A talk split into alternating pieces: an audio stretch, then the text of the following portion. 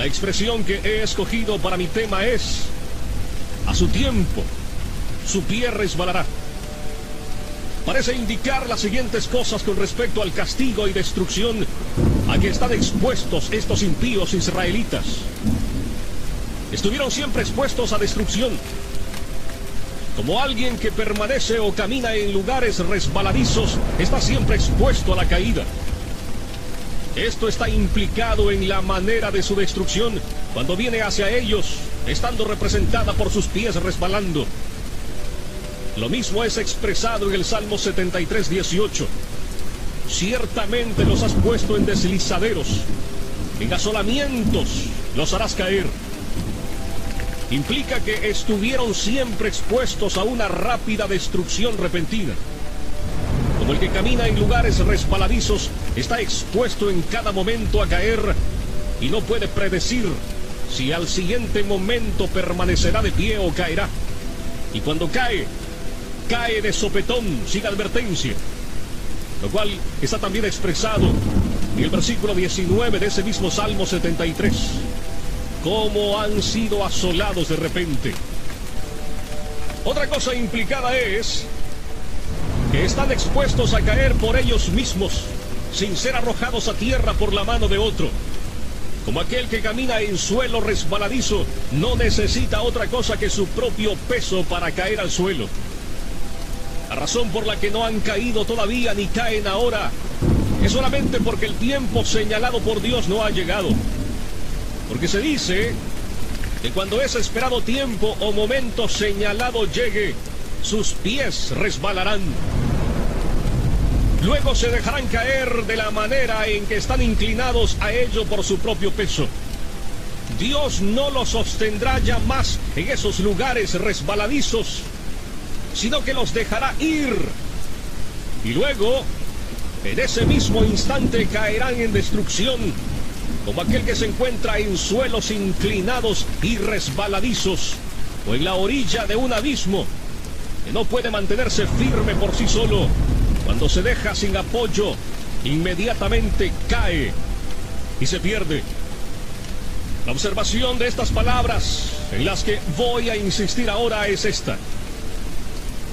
No hay otra cosa que mantenga a los hombres impíos fuera del infierno en todo momento que el mero agrado de Dios.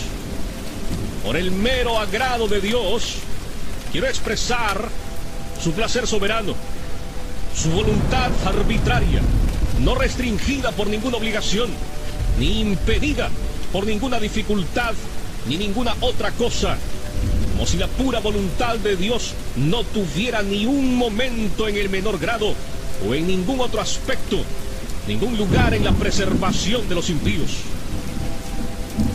La verdad de esta observación aparece al considerar lo siguiente. Dios no desea en ningún instante hacer muestra de su poder arrojando a los impíos en el infierno. Las manos de los hombres no pueden ser fuertes cuando Dios se levanta. El más fuerte no tiene poder para resistirle, ni puede librarse de sus manos. Él no solo es capaz de arrojar a los impíos al infierno, sino que puede hacerlo fácilmente. Algunas veces, un príncipe terrenal se encuentra con la dificultad de sujetar a un rebelde que ha encontrado medios para fortificarse a sí mismo y se ha hecho fuerte por el número de sus seguidores. Pero no es así con Dios. No hay fortaleza que sea defensa contra el poder de Dios. Aunque mano se una con mano y una vasta multitud de los enemigos de Dios se combinen y asocien, son fácilmente quebrados en pedazos. Son como grandes montones de paja ligera ante el torbellino o grandes cantidades de rastrojo seco ante llamas devoradoras. Encontramos fácil pisotear y aplastar un gusano que vemos arrastrarse en la tierra. También es fácil para nosotros cortar o chamuscar un hilo delgado que agarre cualquier cosa. Y así es fácil para Dios cuando le place arrojar a sus enemigos al infierno. ¿Qué somos nosotros para que permanezcamos de pie frente a Él, ante cuya reprensión la tierra tiembla y las rocas son arrojadas? Los impíos merecen ser arrojados al infierno. De manera que si la justicia divina se encuentra en el camino, no hay objeción eficaz contra el uso del poder de Dios para destruirlos. Antes, por el contrario, la justicia clama fuertemente por un castigo infinito de sus pecados. La justicia divina dice del árbol que da a luz las uvas de Sodoma, córtalo. ¿Para qué inutiliza también la tierra? La espada de la justicia divina está en cada momento blandeada sobre sus cabezas y no es otra cosa que la misericordia arbitraria y la pura voluntad de Dios que la detiene. Ellos ya están bajo una sentencia de condenación al infierno. No solo merecen justamente ser arrojados allí, sino que la sentencia de la ley de Dios, esa regla eterna e inmutable de justicia que Dios ha fijado entre Él y la humanidad, ha ido en su contra y permanece en su contra, de manera que ya están dispuestos para el infierno. El Señor dice en Juan 3:18, el que no cree ya ha sido condenado. De modo que cada inconverso pertenece propiamente al infierno. Ese es su lugar, de allí es él.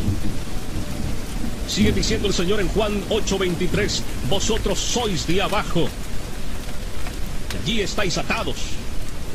Ese lugar que la justicia, la palabra de Dios y la sentencia de su ley inmutable les han asignado.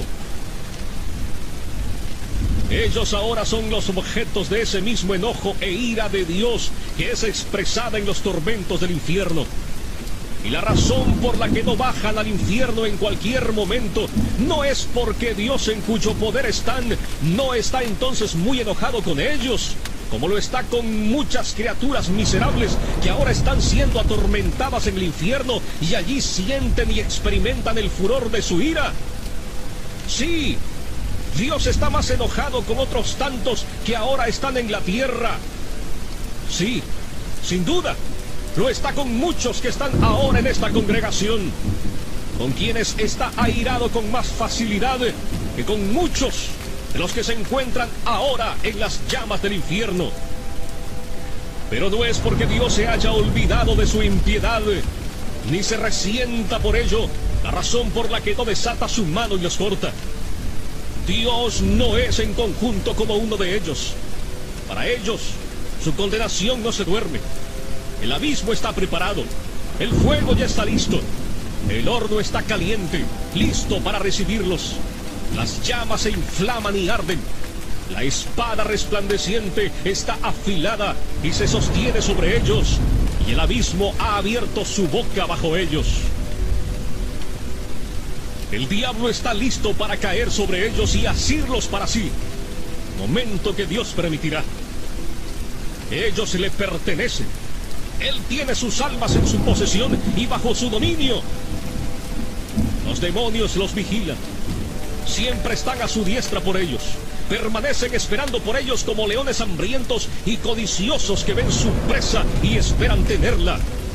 Pero por el momento se retienen si Dios retirara su mano, por la cual ellos son restringidos, volarían sobre sus pobres almas. La serpiente antigua los mira con asombro. El infierno abre su amplia boca para recibirlos. Si Dios lo permitiera, serían apresuradamente tragados y se perderían. En las almas de los impíos reinan principios infernales que están actualmente encendidos y llameando en el infierno de fuego si no fuera por las restricciones de Dios. En la naturaleza de cada hombre carnal está colocado un fundamento para los tormentos del infierno. Hay esos principios corrompidos reinando y en plena posesión de ellos, que son las semillas del infierno de fuego. Estos principios son activos y poderosos, excesivos y violentos en su naturaleza. Y si no fuera por la mano restringida de Dios, pronto estallarían y se inflamarían de la misma manera que nos harían las corrupciones y enemistad en los corazones de las almas condenadas y engendrarían los mismos tormentos que crean en ellos. El profeta Isaías dice en el capítulo 57, verso 20, pero los impíos son como el mar en tempestad, que no puede estarse quieto, y sus aguas arrojan cieno y lodo. Las almas de los impíos son comparadas en la escritura entonces al mar en tempestad. Por el momento, Dios restringe su impiedad por medio de su gran poder, de la misma manera en que hace con las coléricas ondas del mar turbulento diciendo, hasta aquí llegarás y no pasarás. Pero si Dios retirara ese poder restringido, rápidamente se llevaría todo por delante. El pecado es la ruina y la miseria del alma. Es destructiva en su naturaleza. Y si Dios lo dejara sin restricción, no faltaría nada para hacer al alma algo perfectamente miserable. La corrupción del hombre es inmoderada e ilimitada en su furia. Y mientras el impío vive aquí, es como un fuego contenido por las restricciones de Dios, que si fuera dejado en libertad, atacaría con fuego el curso de la naturaleza. Y ya que el corazón es ahora un montón de pecado, de no ser restringido, inmediatamente convertiría el alma en un horno ardiente o en un horno de fuego y azufre. No es seguridad para los impíos el que en ningún momento haya medios visibles de la muerte a la mano. No es seguridad para un hombre natural el que esté ahora en salud, ni el que no vea ninguna manera en la que pueda ahora partir inmediatamente de este mundo por algún accidente, ni el que no haya ningún peligro visible en ningún aspecto en sus circunstancias. La experiencia múltiple y continua del mundo en todas las edades muestra que no hay evidencia de que un hombre no está al borde de la eternidad y que el próximo paso no sea en otro mundo. Los hombres inconversos caminan sobre el abismo del infierno en una cubierta podrida. Y hay innumerables lugares tan débiles en esta cubierta que no pueden soportar su peso. Lugares que además no se ven a simple vista. Las flechas de la muerte vuelan a mediodía sin ser vistas. La vista más aguda no las puede discernir. Dios tiene tantas maneras diferentes e inescrutables de tomar al impío y enviarlo al infierno que no hay nada que haga parecer que Dios tuviera necesidad de estar a expensas de un milagro o salirse fuera del curso de su providencia para destruir al impío en cualquier instante. Todos los medios por los que los impíos parten del mundo están de tal manera en las manos de Dios y tan universal y absolutamente sujetos a su poder y determinación que no depende sino de la pura voluntad de Dios en que los pecadores vayan en cualquier momento al infierno. La prudencia y el cuidado de los hombres naturales para preservar sus propias vidas o el cuidado de otros para preservarlos a ellos, no les brinda seguridad en ningún momento. De esto dan testimonio la providencia divina y la experiencia universal. Hay la clara evidencia de que la propia sabiduría de los hombres no es seguridad para ellos cuando están frente a la muerte.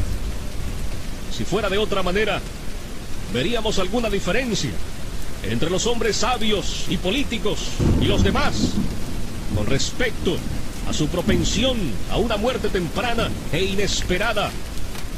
Pero, ¿cómo es esto en los hechos? Eclesiastés 2.16 dice, también morirá el sabio como el necio. Todas las luchas y maquinaciones que los hombres impíos usan para escapar del infierno, mientras continúen rechazando a Cristo, permaneciendo así como impíos, no les librará del infierno en ningún momento. Casi todo hombre natural que oye del infierno se adula a sí mismo de que escapará. Depende de sí mismo para su seguridad. Se elogia a sí mismo en lo que ha hecho, en lo que está haciendo o en lo que intenta hacer. Cada quien dispone cosas en su mente sobre cómo evitará la condenación y se engaña a sí mismo planeando su propio bien y pensando que sus esquemas no fallarán.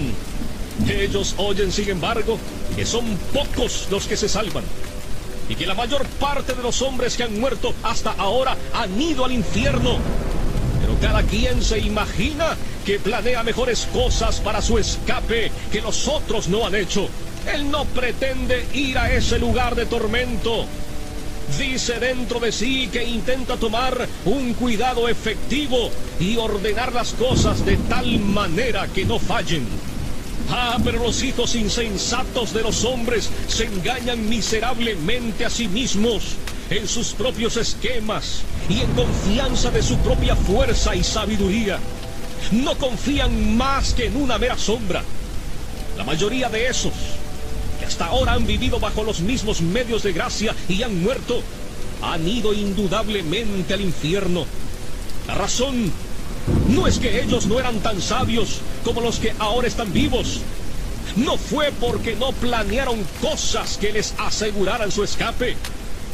Si pudiéramos hablar con ellos y preguntarles a uno por uno si ellos esperaban cuando estaban vivos y cuando oían hablar acerca del infierno que serían objetos de esa miseria, indudablemente escucharíamos uno por uno contestar, no, yo nunca pretendí venir aquí. Había dispuesto las cosas de otra manera en mi mente. Pensé haber planeado el bien para mí Proyecté un buen modelo. Intenté tomar un cuidado eficaz, pero vino sobre mí inesperadamente. No lo esperaba en ese momento y de esa manera. Vino como un ladrón. La muerte me burló. La ira de Dios fue demasiado rápida para mí. Oh, mi maldita insensatez. Me estaba engañando y agradando con sueños vanos acerca de lo que yo haría en el más allá. Cuando me encontraba diciendo paz y seguridad, vino sobre mí destrucción repentina. Dios en ningún momento se ha puesto bajo ninguna obligación por alguna promesa que haya dado de mantener al hombre natural fuera del infierno. Ciertamente Dios no ha dado promesas acerca de la vida eterna o de alguna liberación o preservación de la muerte eterna, sino aquellas que están contenidas en el pacto de gracia. Las promesas son sí y amén. Pero seguramente aquellos que no son hijos del pacto, que no creen en ninguna de las promesas, no tienen interés en las promesas del pacto de gracia y no tienen interés en el mediador del pacto.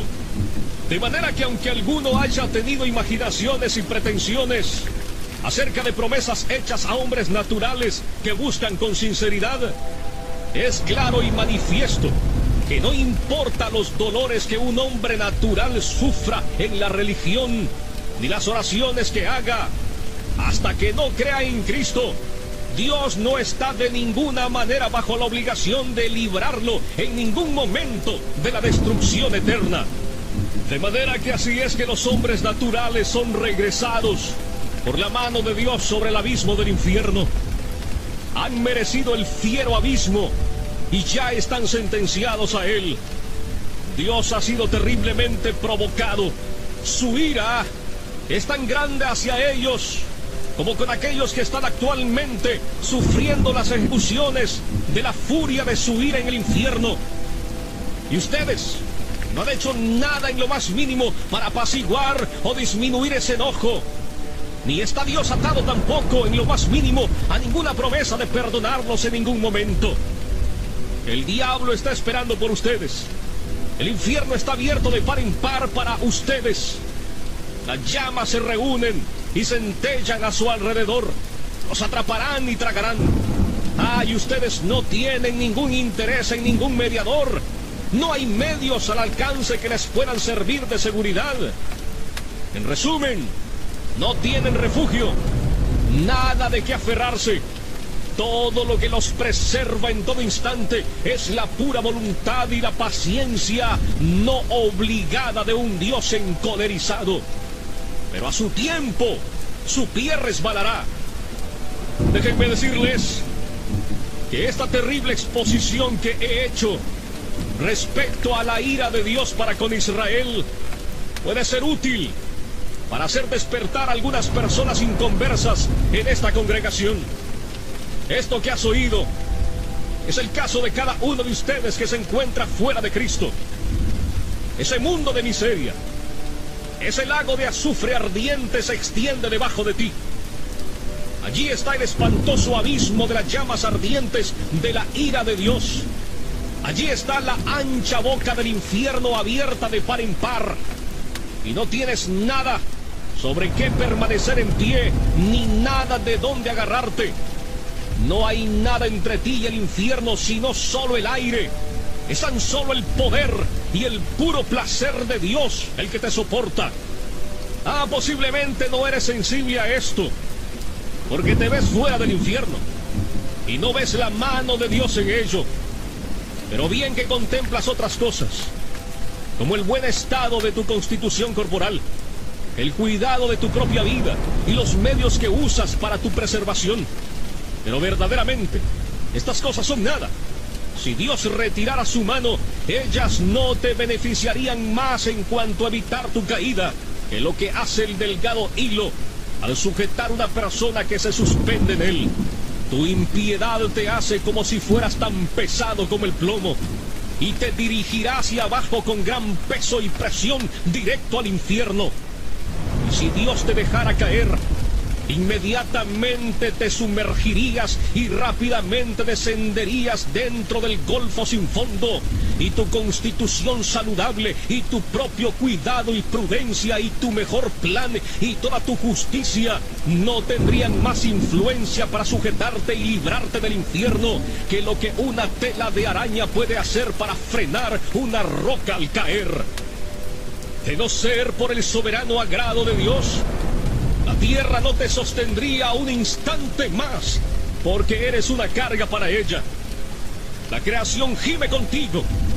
La creación está hecha sujeta a la esclavitud de tu corrupción, no para ayudarte voluntariamente a servir al pecado y a Satanás. La tierra no produce su incremento voluntariamente para satisfacer tus pasiones ni es voluntariamente un escenario sobre el que tus impiedades actúen. El aire no te sirve voluntariamente para mantener la llama de vida de tus órganos vitales mientras pasas tu vida al servicio de los enemigos de Dios.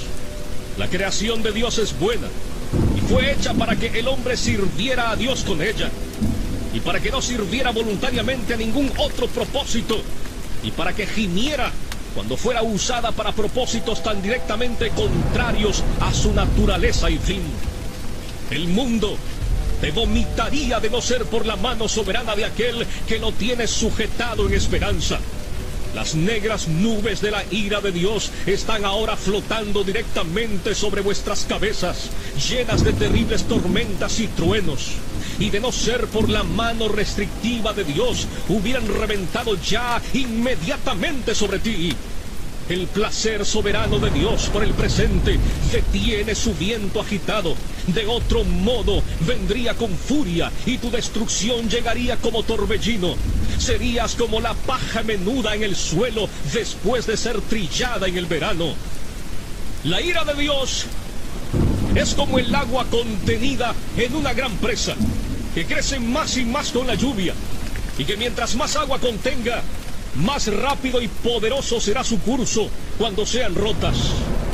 Es verdad que el juicio contra tus obras perversas no ha sido ejecutado todavía. Los diluvios de la venganza de Dios han sido retenidos.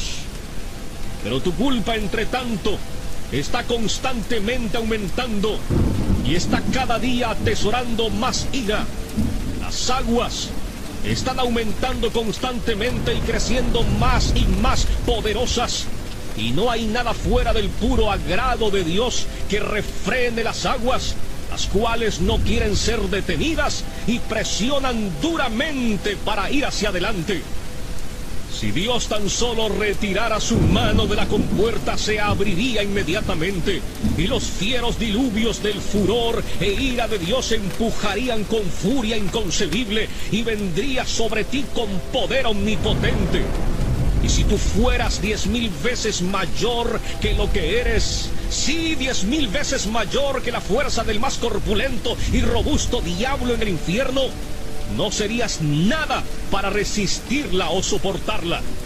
El arco de la ira de Dios está encorvado, la flecha lista en la cuerda, y la justicia dirige la flecha a tu corazón y tensa el arco, y no es otra cosa que el mero placer de Dios y el que un Dios airado, que sin ninguna promesa y obligación del todo, retiene la flecha de embriagarse con tu sangre.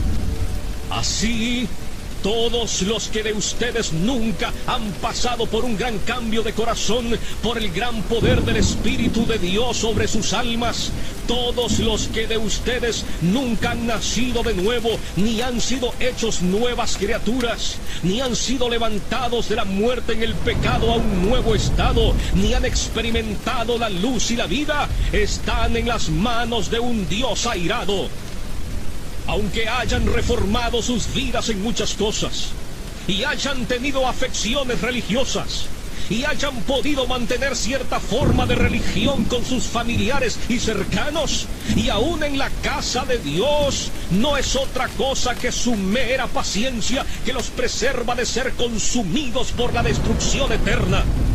No importa cuán poco convencidos estén ahora de la verdad que oyen, a su tiempo estarán plenamente convencidos de ella. Aquellos que han partido estaban en las mismas circunstancias en que están ustedes ahora. Ven, así fue con ellos. La destrucción vino bruscamente sobre la mayoría de ellos cuando no la esperaban y mientras estaban diciendo paz y seguridad. Ahora ven, esas cosas en las que dependían para la paz y la seguridad, no eran más que un hilo delgado y una sombra vacía. Dios que te sostiene sobre el abismo del infierno ha sido terriblemente provocado más que uno que sostenga una araña o cualquier insecto asqueroso sobre el fuego te aborrece. Su ira hacia ti se enciende como fuego, te ve como digno, pero no para otra cosa que para ser echado en el fuego. Es tan puro de ojos que no puede mantenerte a su vista. Eres diez mil veces más abominable a sus ojos que lo que la serpiente venenosa más odiosa es a los nuestros. Le has ofendido infinitamente, más que lo que un rebelde obstinado ofende a su príncipe. Y sin embargo, no es otra cosa que su mano la que te sostiene de caer en el fuego en cualquier momento.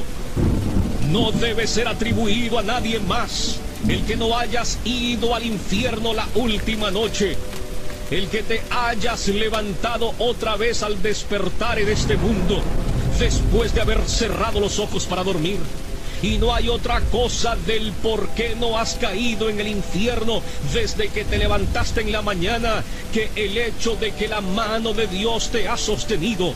No hay otra razón que dar del por qué no has ido al infierno desde que te sentaste aquí en la casa de Dios, provocando sus ojos puros por tu modo pecaminoso e impío de atender a su solemne adoración.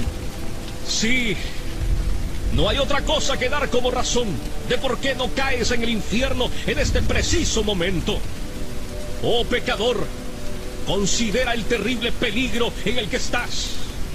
Es sobre un horno de ira, un abismo amplio y sin fondo, lleno del fuego de la ira, en el que está soportado por la mano de Dios, cuya ira ha sido provocada e inflamada tanto contra ti como contra muchos de los que ya están condenados en el infierno.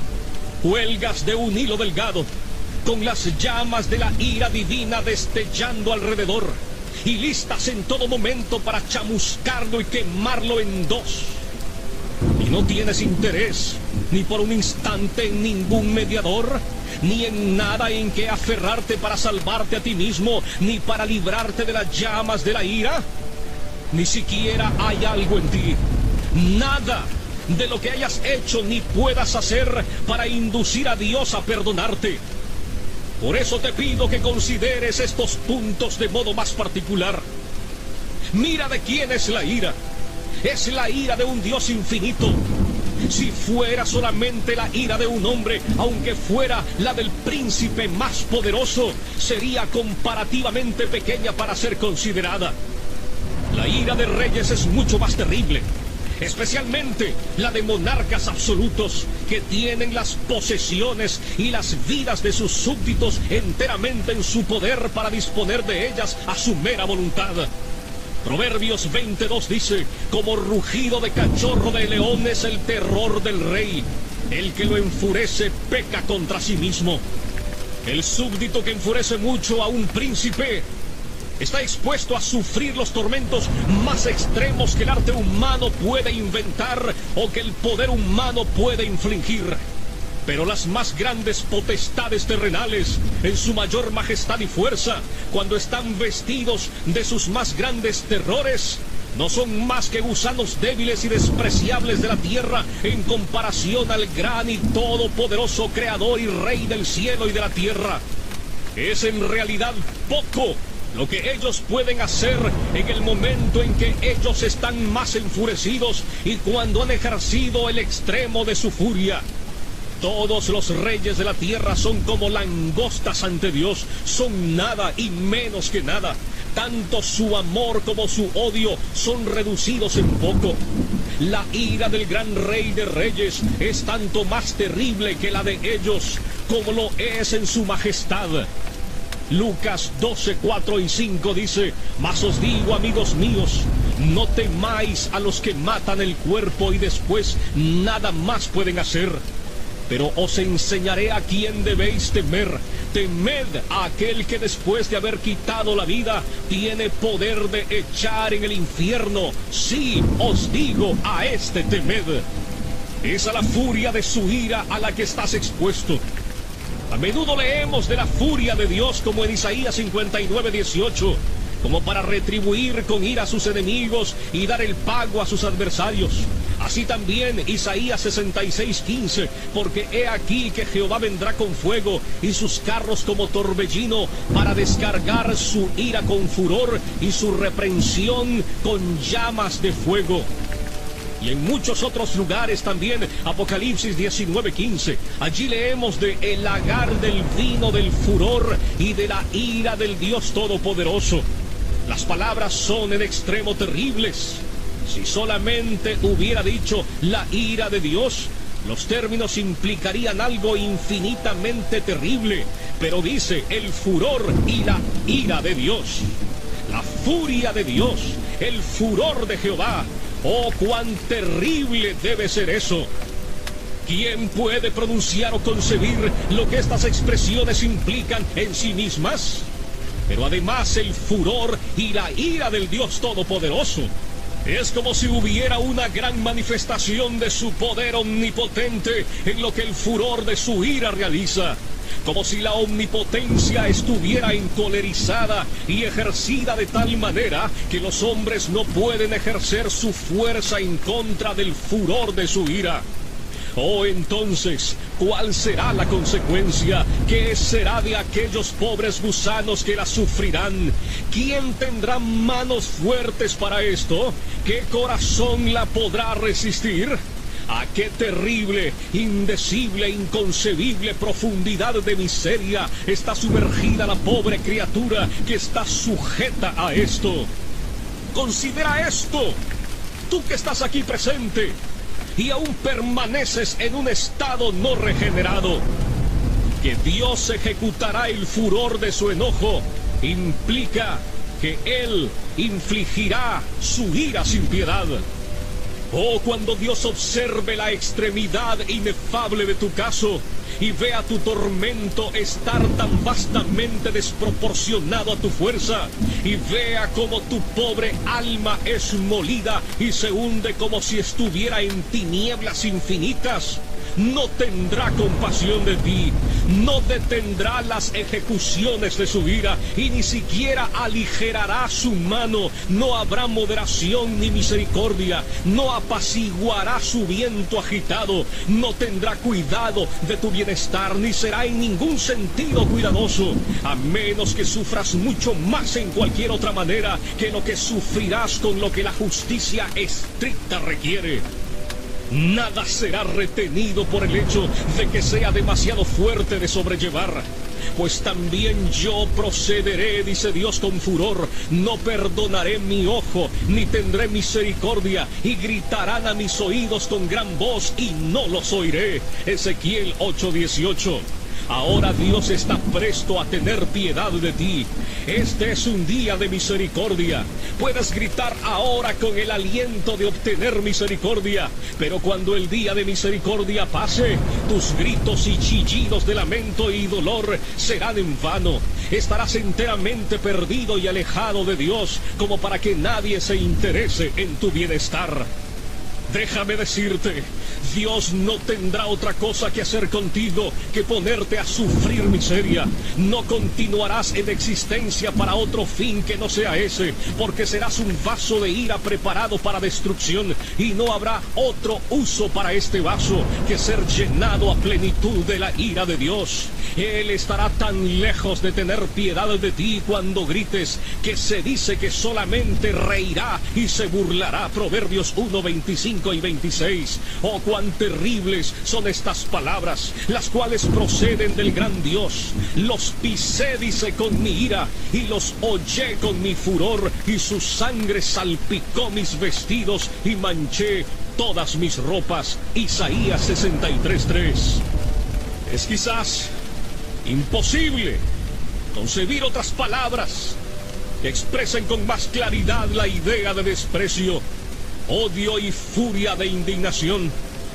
Imagínate, si clamas a Dios para que tenga piedad de ti, Él estará tan lejos de hacer tal cosa en tu doloroso caso o de mostrarte ningún cuidado o favor. En lugar de ello, te hollará bajo sus pies. Y aunque sabrás que no podrás sobrellevar el peso de la omnipotencia sobre ti, no tendrá consideración sino que te aplastará bajo sus pies sin misericordia. Hará volar tu sangre al molerte y salpicará sobre sus vestidos de tal manera que manchará todas sus ropas. No solo te odiará, sino que te dejará bajo el desprecio más extremo. No habrá otro lugar más adecuado para ti que el estar bajo sus pies, ser pisoteado como el fango de las calles. Oh, la miseria a la que estás expuesto en aquella que Dios infligirá con el fin de mostrarte lo que la ira de Jehová es. Dios ha tenido en su corazón el mostrar a los ángeles y a los hombres cuán excelente es su amor y también cuán terrible es su ira. Algunas veces los reyes terrenales tienen en mente mostrar cuán terrible es su ira por los castigos extremos que ejecutan en contra de aquellos que los provocan. Nabucodonosor, por ejemplo, ese monarca poderoso y orgulloso del imperio caldeo, estuvo presto a mostrar su ira cuando se encolerizó contra Sadrach, Mesach y Abednego, y de esa manera dio orden de que el fiero horno ardiente fuera calentado siete veces más de como estaba. Sin duda, fue levantado al grado más extremo de furor que el arte humano podía levantar.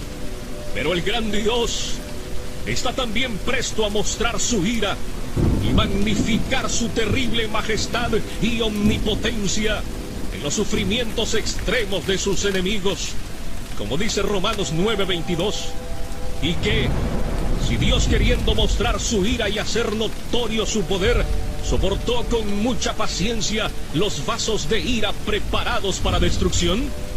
Así pues, viendo que este es su diseño, aquello que él ha determinado, mostrar cuán terrible es la ira, la furia y el furor de Jehová cuando no es refrenada, él lo llevará a cabo. Y todo esto sucederá ante un testigo, algo que será espantoso cuando el gran Dios, airado, se haya levantado y ejecutado su terrible venganza sobre el pobre pecador, y cuando el miserable esté sufriendo el peso y el poder infinito de su indignación, entonces Dios llamará al universo completo para que contemple esa terrible majestad y omnipotencia que será vista en ella. Isaías capítulo 33 del verso 12 al 14. Y los pueblos serán como cal quemada, como espinos cortados serán quemados con fuego. Oíd, los que estáis lejos, lo que he hecho. Y vosotros, los que estáis cerca, conoced mi poder. Los pecadores se asombraron en Sión. Espanto sobrecogió a los hipócritas. Así será con aquellos de ustedes que están en un estado de no conversión si continúan en él. El poder infinito, la majestad y lo terrible del Dios omnipotente será magnificado sobre ti en la inefable fuerza de sus tormentos. Serás atormentado en la presencia de los santos ángeles y en la del Cordero. Y cuando te encuentres en ese estado de sufrimiento, los habitantes gloriosos del cielo irán y verán el terrible espectáculo para que puedan ver lo que es la ira y el furor del Todopoderoso. Y cuando lo hayan visto, caerán y adorarán al poderoso y majestuoso. Y de mes en mes, y de día de reposo en día de reposo, vendrán todos a adorar delante de mí, dijo Jehová. Y saldrán y verán los cadáveres de los hombres que se rebelaron contra mí, porque su gusano nunca morirá, ni su fuego se apagará, y serán abominables a todo hombre. Isaías capítulo 66 verso 23 y 24. Es una ira eterna. Sería terrible sufrir este furor y esta ira del Dios Todopoderoso por un momento, pero debe sufrirla por toda la eternidad. No habrá fin para esta aguda y horrible miseria. Cuando mires hacia adelante, mirarás una duración infinita ante ti, la cual tragará tus pensamientos y sorprenderá tu alma y estarás absolutamente desesperado de no tener liberación, de no tener fin, de no mitigar, de no tener reposo del todo. Conocerás ciertamente que deberás consumirte luchando contra esta venganza todopoderosa y ausente de misericordia durante largas edades, millones de millones de edades. Y cuando así lo hayas hecho, cuando esas tantas edades hayan pasado sobre ti de esa manera, conocerás que eso es solo un punto de lo que queda. De manera que tu castigo será verdaderamente infinito. Oh, ¿quién puede expresar cuál es el estado del alma en tales circunstancias? Todo lo que podamos decir acerca de ello solamente da una representación muy débil, es inexpresable e inconcebible, porque ¿quién conoce el poder de la ira de Dios? ¡Cuán terrible! Es el estado de esos que diariamente y a cada hora están en peligro de esta gran ira y miseria infinita. Pero este es el lúgubre caso de cada alma en esta congregación que todavía no ha nacido de nuevo. No importa cuán moralistas, estrictos, sobrios y religiosos puedan ser. Oh, si tan solo consideraras esto, ya seas joven o viejo, hay razón para pensar. Hay muchos ahora en esta congregación oyendo este discurso eventualmente serán sujetos a esta miseria por toda la eternidad. Puede que ahora estés cómodo y oigan todas estas cosas sin mucha turbación y están ahora engañándose a sí mismos de que ellos no son esas personas, prometiéndose también que escaparán. Si conociéramos a una persona solo de una de esta congregación que fuera sujeto de esta miseria. Qué terrible sería pensar en ello. Si supiéramos quién es, qué vista más terrible sería el mirar a tal persona. ¿Cómo surgiría un grito de lamento amargo por él o por ella de parte del resto de la congregación? Pero hay, en lugar de uno, ¿cuántos de ustedes recordarán este discurso en el infierno? Sería un milagro si algunos de los que están ahora presentes no se encontrara en el infierno dentro de poco tiempo o antes de que este año termine. Y no sería un milagro si alguna persona de las que ahora están aquí sentadas en algunos asientos de esta casa de reunión en salud, quietos y seguros, se encuentren allí antes de mañana en la mañana. Aquellos de ustedes que continúen en un estado natural, que piensen que serán librados del infierno más tiempo, estarán allí en poco tiempo. Su condenación no se tarda, vendrá velozmente y con toda probabilidad muy prontamente sobre muchos de ustedes. Ustedes tienen razón al admirarse de que no están ya en el infierno. Es dudoso el caso de algunos que ustedes han visto y conocido que nunca merecieron el infierno más que ustedes y que una vez parecían igualmente estar vivos como ustedes. Su caso ha perdido toda esperanza. Ahora están gritando en extrema miseria y perfecta desesperación. Ah, pero ustedes están aquí en la tierra de los vivientes, en la casa de Dios, y tienen una oportunidad de obtener salvación. ¿Qué no daría de esas pobres, condenadas y desesperanzadas almas por un día de oportunidad como el que ahora vosotros disfrutáis? Y ahora, vosotros tenéis una oportunidad extraordinaria. Un día en el que Cristo tiene ampliamente abierta la puerta de la misericordia. Permanece allí llamando y gritando con alta voz a los pobres pecadores un día en el que muchos están uniéndose a Él y apresurándose a entrar en el reino de Dios. Muchos vienen diariamente del este, oeste, norte y sur. Muchos que estuvieron últimamente en la misma condición miserable en que están ustedes y que ahora están en un estado de alegría con sus corazones llenos de amor por aquel que los amó y los lavó de sus pecados con su propia sangre y se gozan en la esperanza de la gloria de Dios. Pero cuán terrible será ser echado a un lado en aquel día. Ver a tantos festejando mientras te estás consumiendo y pereciendo. Ver a tantos regocijándose y cantando con gozo del corazón, mientras tú tienes motivo para lamentarte con pena interior y clamar a gritos con vejación del espíritu. ¿Cómo puedes descansar siquiera un momento en tal condición? ¿No es tu alma tan preciosa como las almas de la gente que están yendo a Cristo día tras día? No hay muchos de ustedes aquí que han vivido un largo tiempo en el mundo y hasta este día no han nacido de nuevo. Y son así extranjeros de la nación de Israel y no han hecho otra cosa desde su existencia que atesorar ira en contra del día de la ira. Oh señores, su caso, en una manera especial, es peligroso en extremo. Su culpa y dureza de corazón es extremadamente grande.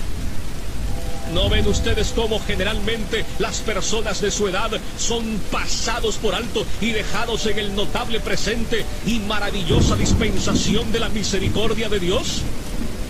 Tienen necesidad de considerarse a ustedes mismos y despertar por completo del sueño. No pueden llevar la carga del furor y la ira del Dios infinito. Y ustedes, hombres y mujeres jóvenes, negarán esta preciosa época que ahora disfrutan cuando tantos otros de su edad están renunciando a todas las vanidades juveniles y yendo a Cristo? Tienen ahora una oportunidad extraordinaria. Pero si la rechazan, Les pasará como a esas personas que gastaron todos los días preciosos de su juventud en el pecado y ahora han pasado a un estado de ceguera y endurecimiento. Y ustedes, hijos que están sin convertir, ¿no saben que van al infierno a sobrellevar la terrible ira de ese Dios que ahora está enojado contigo cada día y noche? ¿Estarán ustedes contentos de ser hijos del diablo cuando tantos otros niños en la tierra están convirtiéndose y han venido a ser los hijos santos y alegres del Rey de Reyes? Que cada uno que esté sin Cristo y colgando sobre el abismo del infierno, ya sea anciano o anciana, de mediana edad, joven o niños, oigan ahora los fuertes llamados de la palabra y la providencia de Dios. Este es el año aceptable del Señor, un día de tanto favor para algunos. No será sin lugar a dudas un día de notable venganza para otros. Los corazones de los hombres se endurecerían y su culpa se incrementaría a prisa en un día como este si niegan salud a sus almas. Nunca hubo tanto peligro para estas personas de ser entregadas a la dureza de corazón y ceguera de mente. Dios ahora parece estar reuniendo apresuradamente a sus escogidos de todas partes de la tierra y probablemente la mayor parte de los adultos que se salvarán serán traídos dentro de poco tiempo será como el gran repartimiento del Espíritu sobre los judíos en los días de los apóstoles. Los elegidos obtendrán la salvación y el resto será cegado. Si este fuera tu caso, maldecirías este día eternamente y maldecirías el día en que naciste al ver el tiempo de repartimiento del Espíritu desearás haber muerto y haberte ido al infierno antes de haberlo contemplado. Ahora, indudablemente como lo fue en los días de Juan el Bautista, el hacha está colocada de una manera extraordinaria a la raíz de los árboles, para que todo árbol que no dé buen fruto sea cortado y arrojado al fuego. Por tanto, que todo aquel que esté sin Cristo despierte ahora y huya de la ira por venir. La ira del Dios Todopoderoso se cierne ahora sobre una gran parte de esta congregación. Que cada uno huya de Sodoma